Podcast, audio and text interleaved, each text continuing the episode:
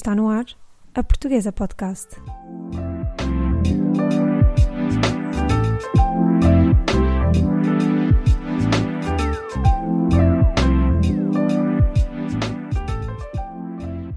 Olá e seja toda a gente bem-vinda a mais um episódio da Portuguesa.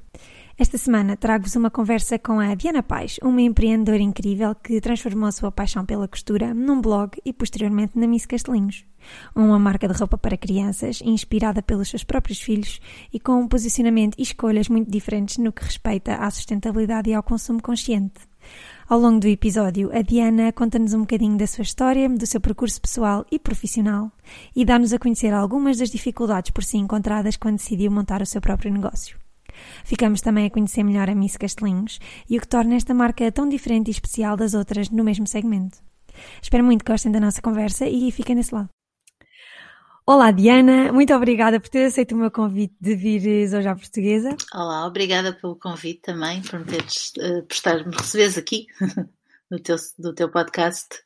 Uh, queria começar com a nossa primeira pergunta, a habitual primeira pergunta de, do podcast da portuguesa, que é qual é o teu background académico e profissional? Então, eu sou formada em arquitetura, uh, trabalhei alguns anos, pronto, acabei o curso em 2006, trabalhei alguns anos como arquiteta, como freelancer, isto foi na altura da crise, portanto, o setor da construção foi bastante afetado. Acabei por, passado algum tempo, deixar de ter trabalho nessa área e uh, fui dar aulas de expressão artística no, no primeiro, no ensino básico, do primeiro ao quarto ano.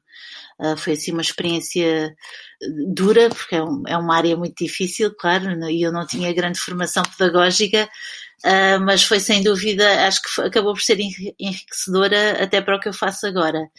E pronto, e tive, dei aulas até 2013, quando tive o meu segundo filho e, e decidi que, pronto, que ia parar com, com, com as aulas.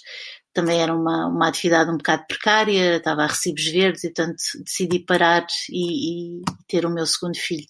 Foi um percurso bem diverso, passar da arquitetura para a educação básica. Sim, sim, sim, acabei também por o, curso ajudou-me eh, na criação das atividades e na, no, na, nesse sentido com os miúdos e ensinar-lhes técnicas, falar sobre cores, sobre técnicas de pintura, de expressão, etc. Eh, portanto, havia essa relação Uh, mas, mas é uma atividade muito difícil. Ganhei um respeito novo pelos professores, porque é, é, duro, ainda por cima de uma faixa etária dos 6 aos 10, que eles estão sedentes de tudo, querem atenção, querem, querem aprender, querem brincadeira. É, é, era um dia muito agitado, eram aulas sempre agitadas. Sim, eu partilho essa experiência. Comecei a semana passada a trabalhar como professora de substituição num colégio internacional aqui em Estocolmo e e cheguei a casa completamente de rastos, com um novo respeito pelos professores, porque realmente pedir a crianças de 10 anos para estarem sentadas durante uma hora enquanto, sei lá, discutimos os animais da selva é impossível. Impossível. Sim, não, não dá, não dá. Tem que ser atividades dinâmicas. Certo. então, e o que é Miss Castelinhos e porquê é que decidiste criar a marca? Olha, a Miss Castelinhos primeiro foi um blog, surgiu como um blog um, não, não, não, na altura não tinha qualquer intenção de ser nada profissional ou não, não havia nenhuma ambição de ter uma marca, simplesmente eu estava, eu costurava como passatempo, a minha avó tinha-me dado a máquina de costura dela e eu resolvi ir fazer uns workshops, uns cursos para aprender a, a, a costurar e fartei-me um bocado de fazer eh, malas e almofadas, que basicamente era o que, que, o que havia na altura, e quis, queria aprender outras coisas. E o, os cursos que haviam ou eram muito profissionais, eh, tipo moda tex, era o que havia, é muito técnico e com saídas profissionais, e eu queria uma coisa para mim. E acabei por encontrar uma, um curso no Teatro Dona Maria II, que iam ensinar costura para, para figurinos. E eu achei interessante essa, essa dinâmica e o facto de ser no próprio teatro que íamos aprender, com as costureiras do teatro, e então fui, fui fazer, fui fazer o curso. E adorei, fiquei apaixonada por, por figurinos.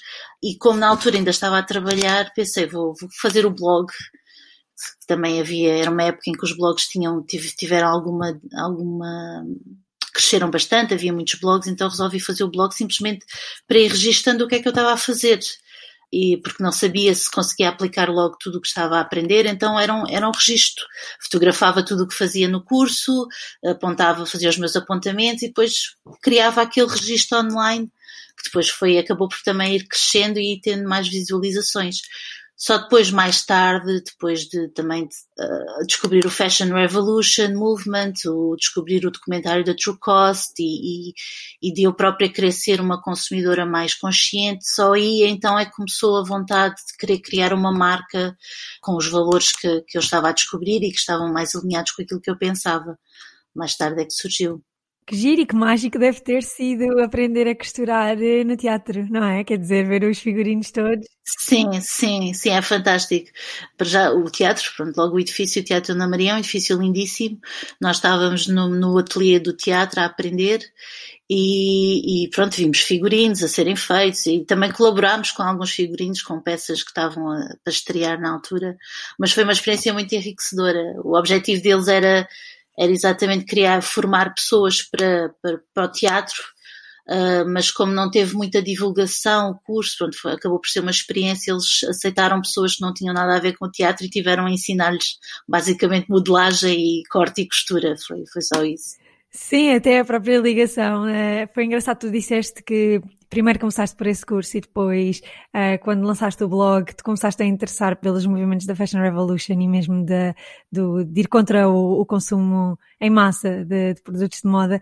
E se tu pensar, se nós pensarmos muito nisso, uh, os figurinos também são produtos de slow fashion, não é? Quer dizer, são feitos à mão para cada peça ou adaptados para cada uh, ator e é, é, muito interessante como é que parece que esse caminho já te estava a levar até à criação da tua marca.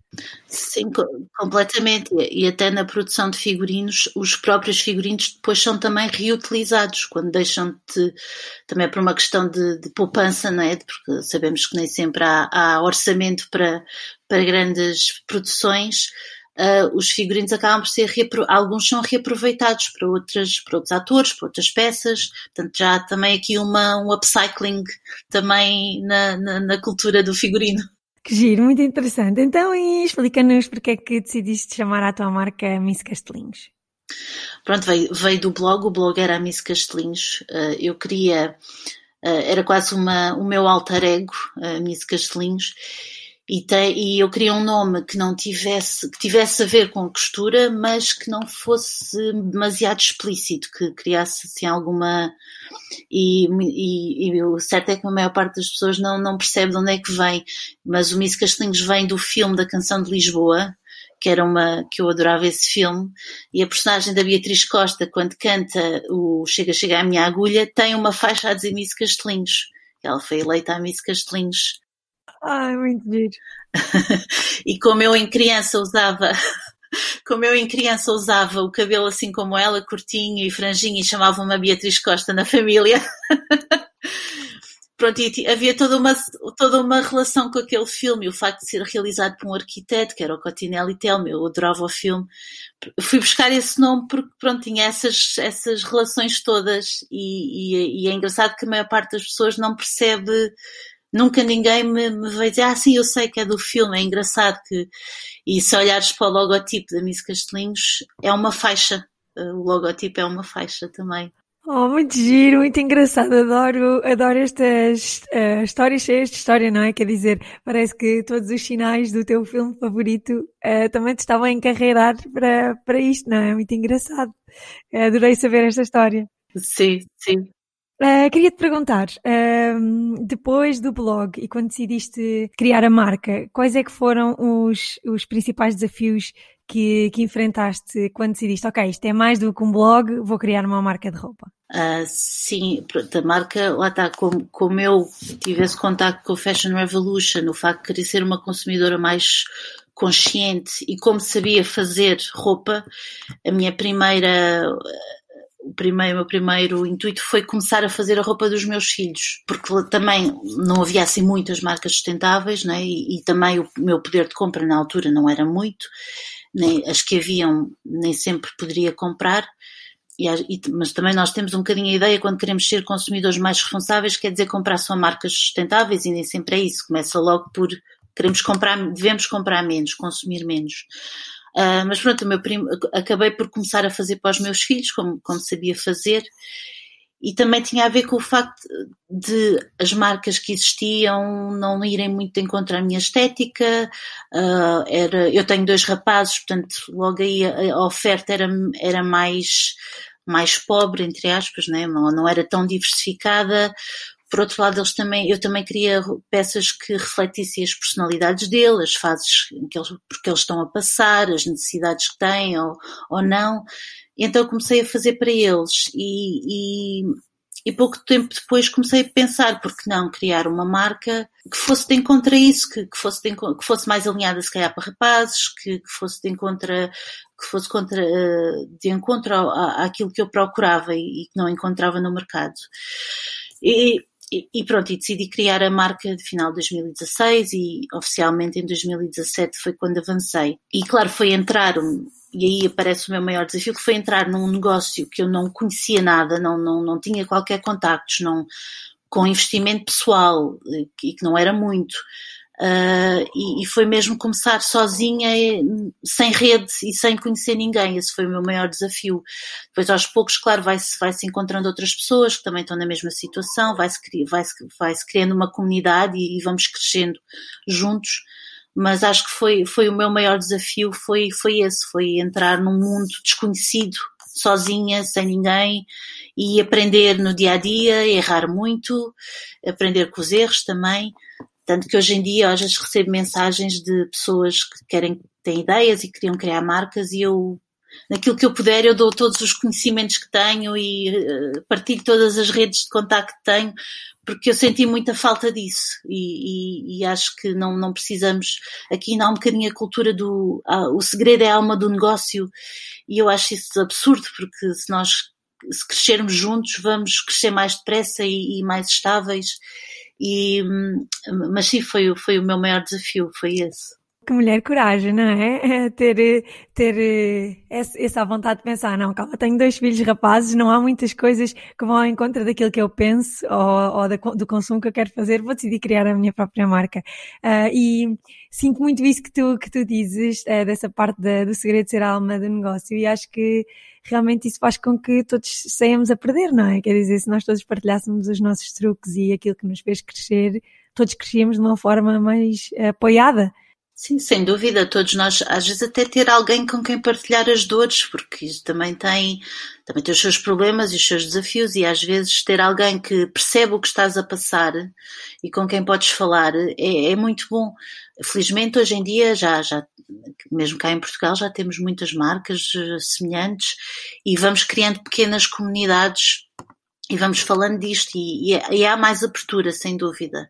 Mas eh, há três ou quatro anos atrás isso, isso, ainda não acontecia. Estava tudo a aparecer ao mesmo tempo e tudo cada um no seu canto e de repente, ok, afinal nós podemos nos juntar e partilhar, partilhar os fornecedores, partilhar uh, contatos, ok? Às vezes coisas tão simples como preciso de uma caixa, preciso de caixas, com quem é que vou ter, porque não conheço ninguém, ou preciso de etiquetas, quem é que recomendam? Coisas muito simples. Que bom essa, essas sinergias, não é? É bom que essas coisas estejam, estejam a mudar. Uh, muito bom. Um, agora queria te perguntar, fazendo um mergulho ainda mais profundo na Miss Castelinhos, uh, o que é que torna a Miss Castelinhos diferente de outras marcas de roupa para criança?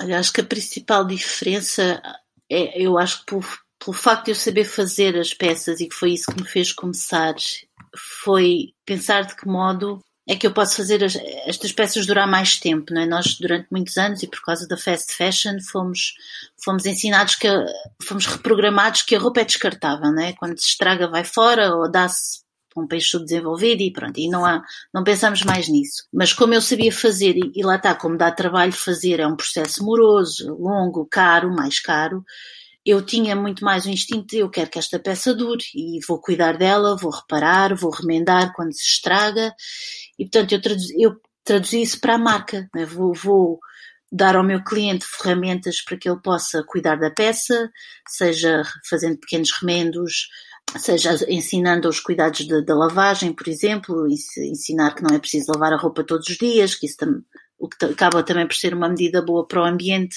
desperdiçamos menos água, mas também prolongamos a, o tempo de vida da peça.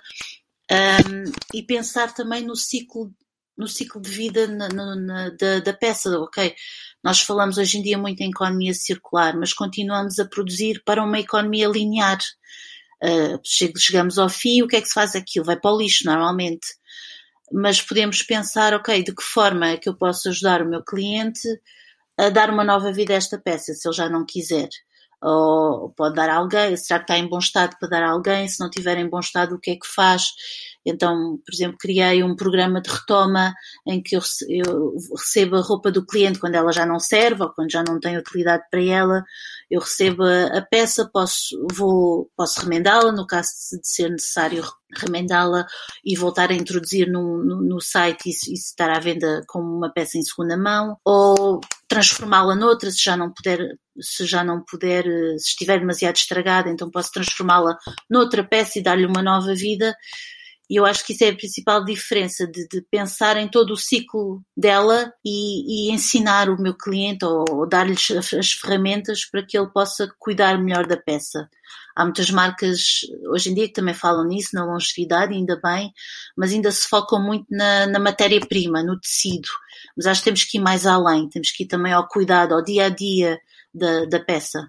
Foi muito engraçado que eu quando estava a fazer a pesquisa para, para este episódio, eu encontrei um, um vídeo uh, onde tu estavas a apresentar a tua coleção na SIC Mulher, acho eu, e, e foi a primeira vez que eu vi uma peça de roupa a ser vendida com a, a, o tal cartãozinho com outros remendos, caso haja uma nota difícil, caso haja alguma coisa que, que danifica a peça que, que se podia substituir pelos remendos, não é? Isso levou-me de volta à minha infância, onde eu acho que todas as mães faziam isso e nós todos tínhamos aquelas cotoveleiras e as joelheiras e aquelas coisas todas que se iam pondo para durar ainda mais, porque, quer dizer, todas as minhas peças de roupa passaram para a minha irmã. Eu não sei se isso ainda hoje é comum fazer, uh, ou se houve aqui uma decalagem desde que eu deixei de ser criança até hoje em dia e já não se faz, mas mal vi os teus patches, aqueles remendos, pensei, uau, estão de volta! Sim, perdeu-se um bocado esse hábito, lá está, porque foi, foi, fomos reprogramados que, ok, roupa estraga, aceita-se fora e compra-se outra porque é barato. É muito mais barato do que arranjar, do que ir a uma costureira ou, ou de até perder o perder tempo, salvo seja, não é perder tempo, mas estar a estar com esse tempo de, de reparar a roupa, não havia, perdeu-se completamente esse hábito. Eu também me lembro na minha infância também a roupa passava, eu sou filha única, mas tinha muitas primas, portanto a roupa ia passando de prima para prima e porque lá está, também era outra, outra qualidade, não, não eram peças feitas realmente para durar e eram mais caras e, e passavam de geração em geração isso perdeu-se perdeu com a fast fashion, perdeu-se completamente. Mas agora há um retorno, há, está a haver outra vez uma mudança de, de, comportamentos, principalmente nas camadas mais jovens que estão agora a ser pais, que têm outra consciência, também têm uma consciência ambiental diferente e preocupam-se com o futuro do planeta, em ser mais responsáveis, em, em procurar produtos sustentáveis que não, que não prejudiquem o ambiente e então estão a, estão a ir, procuram em todas as áreas da sua vida, procuram produtos com, este, com estes valores e estão a voltar a isso. E realmente havia essa, ok, havia também essa falha de se eu quiser reparar, como é que faço, não é? Não sei costurar, não sei, não sei pregar um botão, o que é que faço, como é que faço? Eu acho que também enquanto marca eu posso dar essas ferramentas, já que eu sei fazer, não é? que vem dessa, desse meio, então posso dar essas ferramentas também ao meu cliente. Ok, está aqui com esta coleção, foi pensada para exatamente poder -se ser remendada. Isso faz parte da estética da coleção. Pode ser, o que acaba também por ser uma forma de personalizar e tornar a peça única. Uh, e então faço artigos no meu blog, como ainda mantenho o blog ativo, como reparar as peças ou ideias para reparar as peças, não quer dizer que seja sempre costurar um patch, não é? Vou dando essas dicas porque sinto que também como marca tenho essa responsabilidade para com o meu cliente. Que gira, é muito interessante e acho que é engraçado, um, nós achamos às vezes que, que esta coisa de sermos mais ecológicos passa só pelo lixo que nós produzimos ou não, não é? E é, é, engraçado e a mim é uma coisa que me preocupa muito como é que uma pessoa pode ser ecológica em todas as esferas da sua vida. E, e estando aqui a ouvir estas ideias todas que, que tu nos estás a, a dar, uh, sinto muito isso, que é uma espécie de um regresso ao passado, mas sabendo nós o que sabemos hoje, não é? Sabendo que, que as coisas não são infinitas, que tudo é finito e que as coisas vão todas acabar, alguns num aterro depois do, do uso e é, é, muito engraçado ver como é que isto faz parte da gênese da tua marca e, de, e da forma como, como tu pensas a roupa, a roupa de crianças. Queria abordar aqui também contigo uma questão que nós já falámos em off, mas que eu, eu gostava que ficasse aqui gravada também, que é porque é que decidiste definir-te como uma marca de género neutro e, e pronto, fala-nos um bocadinho sobre isso, faz favor. Ah, então, pronto, já tínhamos, como eu disse, antes eu tenho, eu tenho dois rapazes e a minha primeira o meu primeiro impacto com, com roupa de criança foi logo para rapaz, isto ou é ou é roupa muito homenzinho ou muito bebezado e não havia, não, não era uma estética com a qual eu me identificava. Uh, eu sempre, eu sempre gostei de, de, moda e sempre gostei de, para mim a moda nunca, nunca vi a moda como uma futilidade, é, é uma, uma extensão da minha personalidade, é um reflexo do meu humor, daquilo que estou, se estou num dia mais, mais triste, visto-me de uma forma mais real, mais neutra, se estou num dia mais, em que me sinto bem, visto cor e padrões e, e sempre usei a moda moda como, como um, um reflexo, uma, uma, uma continuação da minha personalidade. E eu queria o mesmo para os meus filhos. Por um lado, nas marcas mais sustentáveis, porque eu queria tentar comprar, afastar-me da fast fashion. Por um lado, nem sempre tinha poder de compra, mas também a estética não era bem aquela com que eu me identificava. Quando comecei a marca, acabei por me focar mais em rapazes. Okay?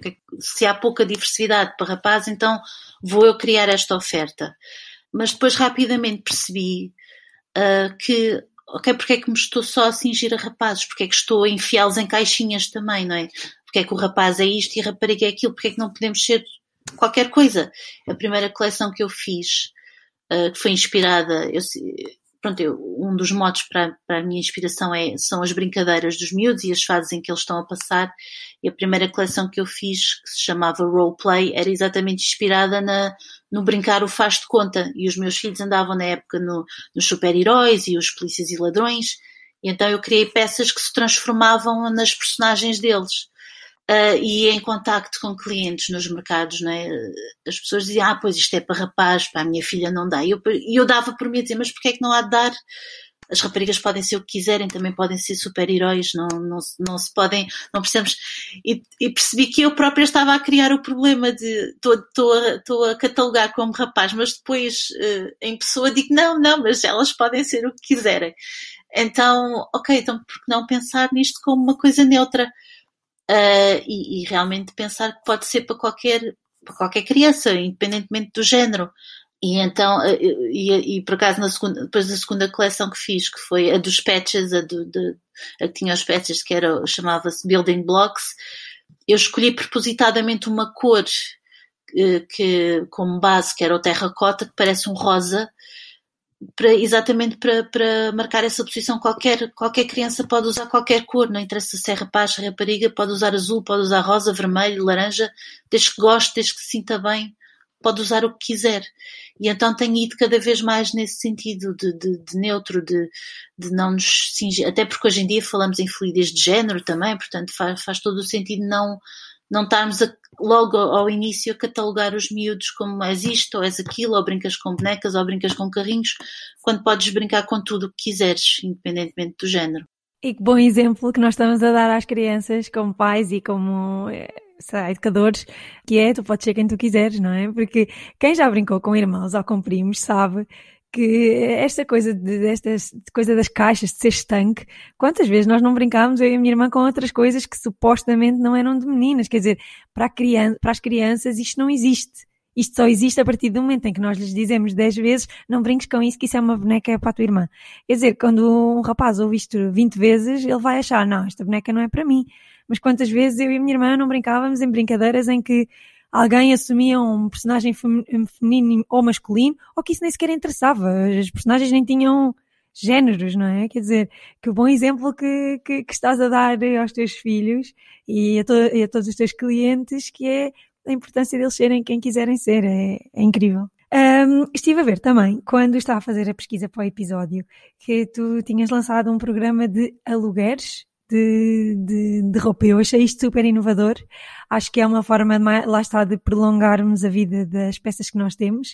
Uh, e queria que tu nos explicasses mais ou menos como é que isto funciona. Nunca sabemos se não está alguém interessado em participar no programa de alugueres aqui a ouvir-nos. Uh, sim, sim, isso. Pronto, eu já andava há algum tempo, até antes da pandemia, a pensar de que forma é que a marca poderia evoluir não só para uma oferta de produtos, mas também para uma oferta de serviços lá está dentro da, de, do pensamento de ser um consumidor mais consciente, nós devemos comprar menos. Eu, nesse aspecto, sou péssima vendedora, sou a primeira a dizer a um cliente: se não precisa, não compra. Por isso, pensei: ok, um, como é que isto pode evoluir? E, e, isto não é nenhuma inovação, não é? já existem alguns serviços de aluguer, mas não existia nada para roupa de criança, ou pelo menos nas pesquisas que eu fiz não encontrei assim nada que, que se dirigisse para roupa de criança. E, e, obviamente nós sabemos que a roupa de criança, por mais que nós tentamos prolongar o tempo útil, tem sempre um limite. A criança cresce e eventualmente aquela peça vai deixar de servir. E por outro lado, também o facto no nosso país haver um poder de compra mais pequeno, que é, que é uma realidade e que nós temos, e, e das marcas ditas sustentáveis são mais caras, não é? eu não gosto muito de usar a palavra cara porque às vezes implica que não vale aquele preço e não é isso. Uh, simplesmente é, são, são condições diferentes de produção, são quantidades diferentes e portanto o preço também é reflexo disso. Mas de que forma é que eu poderia de, por um lado, prolongar ainda mais o, tempo de vida das peças, sendo que elas são feitas exatamente para, para durarem mais tempo e têm essa qualidade, e também chegar a mais famílias que se calhar não têm o poder de compra para comprar, mas se calhar alugando já, já o conseguem, já, já conseguem ter acesso a roupa de mais qualidade. E, portanto, como é que, como é que depois isto funciona na prática? Portanto, na, na, na loja a pessoa tem uma, uma secção que é a secção de aluguer, então eu neste momento só tenho disponível para alugar a última coleção por uma questão de gestão de estoque, porque são as peças que têm mais, mais variedade, as coleções mais antigas já estão numa secção em que já estão com um preço mais barato e, no entanto, e também já, já existem poucas unidades, portanto não fazia sentido pôr essas também para alugar. Mas pronto, na secção de aluguer tem a última coleção disponível e, depois vai ter sempre as mais recentes. E basicamente a pessoa escolhe as peças que quer, tem um valor mais reduzido, portanto a pessoa está a pagar pela utilização e não pela, pela compra. Uh, tem um, um, preço mais reduzido, a pessoa faz uma faz a encomenda como se numa loja online normal, escolhe as peças que quer. No meu caso tem uma encomenda mínima de 10 euros por mês, ou seja, tem que fazer esse valor mensal e depois faz o checkout como uma encomenda normal. Pronto, é como se estivesse a comprar, entre aspas, aquelas peças, recebe as peças em casa, usa o tempo necessário, normal, sem preocupação se vai estragar ou não, usa o tempo que necessitar. Quando quiser devolver, tem duas formas. Se quiser, se quiser uh, alugar novas peças, vai ao site, faz uma nova encomenda e quando recebe as novas, recebe também uma etiqueta de devolução, para, até para reutilizar a mesma caixa, recebe a etiqueta para devolver as antigas. Se não, se quer simplesmente devolver, entra em contato comigo e eu envio a etiqueta para que a pessoa possa devolver essas peças. Pronto, e mensa, uh, quando a pessoa faz a primeira encomenda, paga o valor de, das peças por, por um mês e depois mensalmente vai recebendo uma fatura com esse valor, seja de 10, 15, 20 euros, pronto, vai recebendo esse, esse valor por mês para continuar a usufruir. Uh, pronto, uh, acaba por ser uma forma de estou a, a longo prazo, estou a, a, prolongar o tempo da peça, estou a dar a mais famílias e se calhar acaba por não ser um, um custo tão grande, ok, um bocadinho mês por mês, em vez de, de logo um, um bolo grande de uma só vez. Às vezes para gerir o orçamento familiar é mais fácil assim. É muito interessante. Uh, parabéns. Eu, quer dizer, como tu disseste, a ideia de alugueres de, de roupa não, não é inédita, mas eu acho que aplicá-la um, à roupa de criança, uma roupa que, sei lá, às vezes as, os miúdos dão um pulo e as coisas deixam de lhes servir no instante e tu poderes usufruir de peças sem teres que ser dono da peça, porque essa coisa de ser dono também tem muito que se lhe diga, não é? Uh, nós às vezes podemos nos só servir das coisas enquanto precisamos, não precisamos de as ter. E, e isso está a acontecer em, em várias, várias áreas de negócio, ou seja, lá, os transportes, não é? Tu, tu pagares por aquilo que estás a usar, seja, lá, tantas coisas que isso está a acontecer, uh, e acho que, acho muito interessante uh, teres virado isso para, para a moda infantil, acho, acho muito engraçado e, e espero que muitas famílias beneficiem e vejam o, as vantagens de, de, conseguirem entrar num, num programa destes, é, é incrível, parabéns. Obrigada. Queria te perguntar uma coisa que é, um, eu sei que agora já não fazes uh, toda, a, toda a produção das peças tu, não é? Já não costuras todas, todas as peças. E, e estás a colaborar com algumas fábricas no norte do país, certo? Uh, sim, eu, eu, faço alguma da produção, não faço tudo, mas quando preciso de quantidades maiores, sim, vou, vou ao norte, vou a confecções mais pequenas, procuro também que sejam confecções mais pequenas, porque lá está as fábricas exigem mínimos às vezes, e eu também, como quero manter a, a produção pequena, vou a costureiras ou a confecções a fábricas mais pequenas que façam quantidades menores. Pois a minha pergunta ia, ia ser nesse sentido, que é porque é que decidiste uh, fazer essa produção em Portugal e não, e não decidiste produzir uh, como muitas marcas fazem quando ainda querem fazer coleções iniciais ou escalas mais pequenas, fazer outsourcing da, da produção para fábricas, sei lá, na Ásia ou assim. Porque é que decidiste deixar isto aqui em casa? Para já o primeiro fator foi lá, foi lá estar ao início eu não conhecia, não sabia, ok, comecei a fazer eu, portanto vou procurar quando, quando precisei de, de, de, aumentar um bocadinho a produção, quando tive mais procura e já não conseguia dar resposta às encomendas todas, eh, não fazia sentido ir para outro, para outro país, porque nós também temos uma indústria têxtil fantástica e com, com muita qualidade, mesmo a nível de matéria-prima como a nível de mão de obra. E, e, também porque queria, não digo controlar, mas queria acompanhar a produção e estar mais perto das pessoas e ter uma relação mais próxima com as pessoas que trabalham. Uma das coisas que me fez uh, revoltar um bocadinho contra a fast fashion foi exatamente as condições em que os trabalhadores uh, fazem as, nossas, as roupas que consumimos e eu não, eu não queria nunca compactuar com isso, não queria compactuar com isso enquanto consumidora, não quero enquanto marca contribuir para isso. Uh, portanto, fazia todo o sentido usar a indústria que nós já que nós temos cá e que é de qualidade e que é das melhores, e depois procurar pessoas, costureiras, confecções mais pequenas, que eu pudesse acompanhar, com que eu pudesse ir lá visitar, falar, eu preciso disto, quero isto, ou, e, e acompanhar esse processo muito mais local. E depois também a pegada, não é? Estando a produzir em Portugal é mais sustentável do que ir para a China ou onde, onde quer que seja, outros países. Mas lá está, para mim fazia todo o sentido ser local. Eu quero ser uma coisa, uma marca local, quero ser uma marca mais pequena, portanto faz todo o sentido restringir-me uh, na produção aqui a Portugal. É, é, é, aquela abordagem que acho que nós já temos vindo a falar aqui ao longo da conversa de nós sermos conscientes full circle, não é? Tu, todas as decisões, pelo menos isto é o que eu sinto de conversar contigo, é todas as decisões que tu tomas a nível da tua marca fazem sentido para aquilo que tu queres ser e, e para aquilo que queres ser na vida dos teus consumidores. Isso é, isso é muito interessante. Um, queria te perguntar, até, uh, até onde já chegaram peças da Miss Castelinhos? Já conseguiste vender para fora ou a tua clientela ainda é maioritariamente portuguesa? Fala-nos um bocadinho bocadinho do teu mercado? Olha, foi ao contrário. A minha clientela começou por ser estrangeira.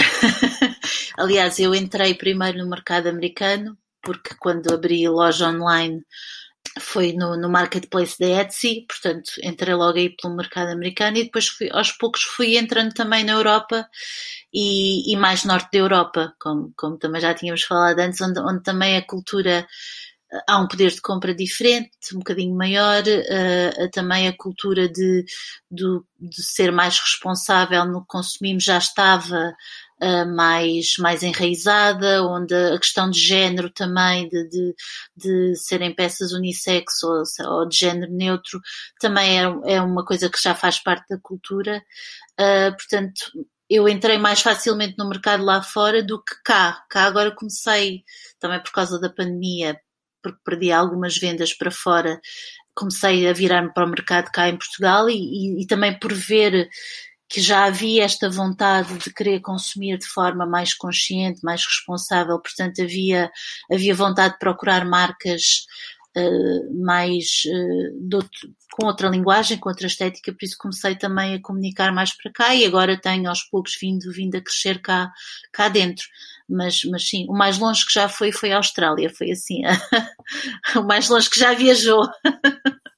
Que giro, muito engraçado este, este teu processo, quer dizer, as várias marcas que eu, que eu já tive aqui na, na portuguesa, os vários projetos, normalmente eles constroem sempre a primeira base para se apoiarem aqui em Portugal, quer dizer, aí em Portugal, e só depois é que, é que passam para o mercado internacional. É engraçado tu teres vindo de um processo ao contrário. Muito, muito engraçado. Sim, em algumas coisas o, o, português ainda é um consumidor um bocadinho conservador e o comprar online ainda, ainda às vezes suscita algumas dúvidas, algumas desconfianças e, e mesmo na, na, na roupa de criança às vezes são mais um, clássicos, gostam de, outra, de outro tipo de, de peças, uh, mas, mas sim, as novas gerações começam a tem outra, tem já outra, outra mentalidade e outros comportamentos e, e sim, são mais o meu público-alvo. Muito giro. Uh, e pronto, queria finalizar com a última pergunta da, da nossa entrevista. Queria-te perguntar quais é que são os teus planos para o futuro, os, os planos da Miss Castelinhos, como é que uh, vão enfrentar o ano de 2021, depois deste ano de 2020 que tem sido um bocado um, confuso. Uh, queria saber um bocadinho do que vai ser o, o teu futuro. Olha, eu nunca faço assim planos a longo prazo, eu, eu vou um bocadinho. eu acho que, que, a vantagem também de ser só eu e de ser uma, uma marca mais pequena, eu posso me ir adaptando rapidamente uh, ao, ao, aos tempos. Por exemplo, o serviço de aluguer era algo que eu já vinha a pensar, não é? Mas que ainda não tinha aplicado porque porque não tive tempo ou porque estou concentrada a fazer outras coisas e, e, e, e, de repente, ok, surge esta pandemia, tive que parar também porque os miúdos vieram para casa e, fui forçada a parar um bocadinho. Ok, então se calhar é o momento certo para avançar com este serviço. Portanto, eu, eu, eu, eu gosto desta desta rápida adaptação de ok, não, não, não, não, sei o que é que vai ser daqui a cinco anos ou a cinco meses, não sei mas também rapidamente consigo me adaptar e, e, e consigo direcionar-me para, para um caminho diferente. Uh, tenho uns projetos paralelos que estou, a, que a fazer para, para 2021, mas que pronto, são paralelos à Miss Castelinhos, que vem também dessa vontade de, de não pensar só em produtos, mas também pensar em serviço e pensar numa forma de, de mais marcas uh, sustentáveis ou responsáveis estarem acessíveis a mais famílias. Com a Miss Castelinhos vou continuar neste processo de pensar uh, coleções que se adaptem à, à, à vida dos miúdos. Estou, estou agora a lançar, quase a lançar novas peças, pensar em coleções eh, que não sejam sazonais, mas que se, se possam ser usadas ao longo do, do, do, tempo, peças que possam também usar mais o, o, a transformação de peças antigas em novas, no início do ano vou lançar duas peças, um casaco e umas calças que são feitas a partir do reaproveitamento de ganga. Portanto, pensar mais nesse tipo de, de, de, de peças quase, quase com a cultura de ateliê, de feitas no momento ou feitas personalizadas, ou feitas por encomenda. Talvez a Miss Castelinhos vá ser qualquer coisa mais artesanal ainda e tenho estado ao contrário. Comecei, ok, comecei artesanal, depois passei para um processo mais industrial e agora quero voltar ao artesanal e pensar peças especiais, diferentes, únicas, originais e, e se calhar também introduzir uma forma do cliente poder construir as suas peças. Pronto, estou assim em planos. Giro, muitos projetos, muitos projetos que estão aí na calha agora. Sim, ideias não faltam, às vezes é o tempo de aplicá-las.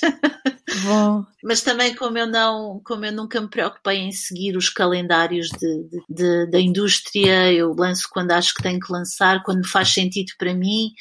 Portanto, também não me preocupo muito com os timings, vou fazendo no meu tempo, quando acho que faz sentido uh, uh, as coisas acontecerem, sem pressões. Que bom.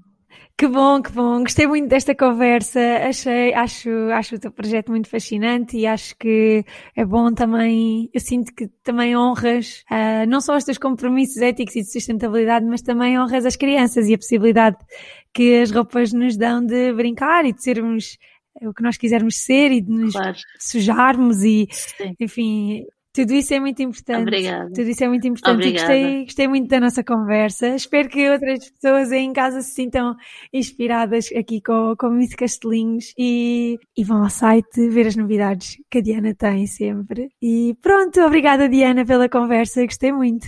Obrigada eu também, também gostei muito.